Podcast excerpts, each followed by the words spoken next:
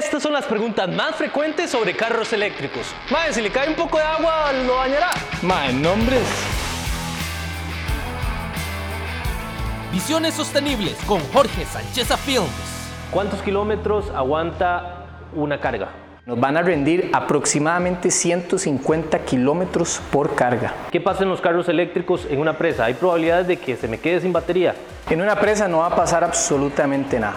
Lo- los instrumentos del automóvil están siendo manejados por la batería de 12 voltios. La batería principal lo que nos va a manejar es el motor y el aire acondicionado. O sea, no nos va a afectar el kilometraje eh, estar en una presa o no, porque no va a consumir energía estando el carro estático. Existen en Costa Rica cargadores públicos y existen líneas para que yo pueda cargar eso en cualquier lugar que tenga un enchufe normal de 110 voltios. Sí, señor. En Costa Rica hay contabilizados 126 cargadores públicos a lo largo y ancho del territorio nacional. Hay una aplicación que nos puede ayudar a encontrarlos, estos puntos. La aplicación se llama PlugShare.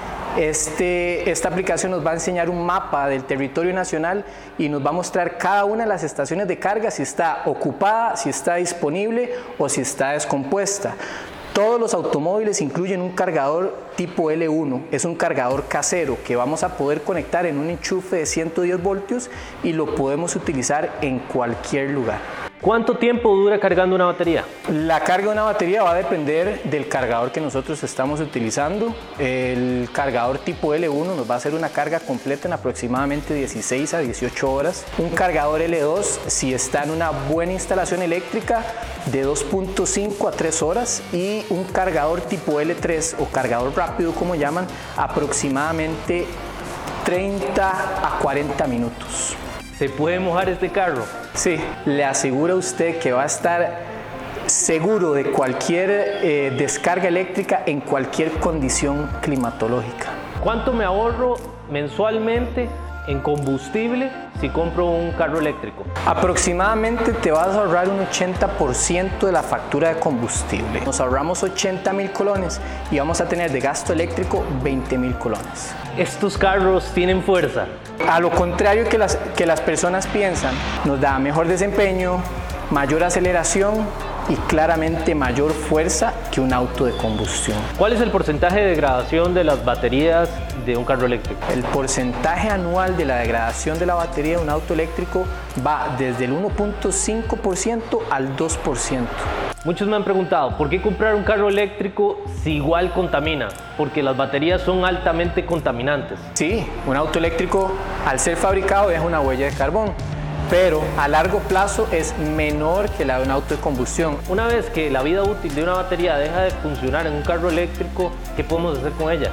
Hay países en Europa donde las reutilizan para hacer bancos secundarios de energía. Este es el mantenimiento que debe tener los carros de combustión interna o de gasolina. Vamos a tener que cambiarle el aceite de la caja automática, vamos a tener que darle mantenimiento al catalizador, al sistema de escape, bujías, faja de distribución. Y este es el mantenimiento que hay que hacerle a un carro eléctrico. Vamos a darle mantenimiento a los frenos, a la suspensión y rotación de llantas. Eso es todo el mantenimiento que le tendríamos que dar a un auto eléctrico. Todas tus acciones generan un impacto. Solo debes decidir qué impacto deseas causar.